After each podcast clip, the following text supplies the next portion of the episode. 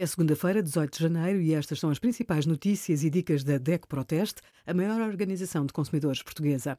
Hoje, em DECO.proteste.pt, sugerimos como resolver problemas com operadores de telecomunicações durante a pandemia, o que é permitido durante o atual estado de emergência e os melhores equipamentos de ar-condicionado no nosso teste a mais de 30 modelos.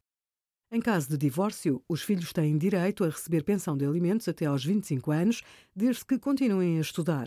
A pensão de alimentos abrange todos os gastos do dia a dia da criança ou jovem, como o vestuário ou as despesas de educação. O cumprimento desta obrigação é uma imposição legal. À partida, a pensão de alimentos resulta de mútuo acordo dos pais, mas, caso não exista acordo, tem de ser pedida em tribunal.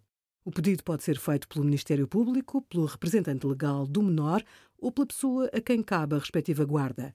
As alterações à pensão, como é o caso de uma redução devido a uma diminuição abrupta dos rendimentos, têm de ser autorizadas pelo Tribunal.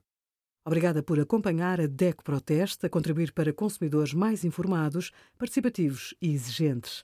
Visite o nosso site em deco.proteste.pt.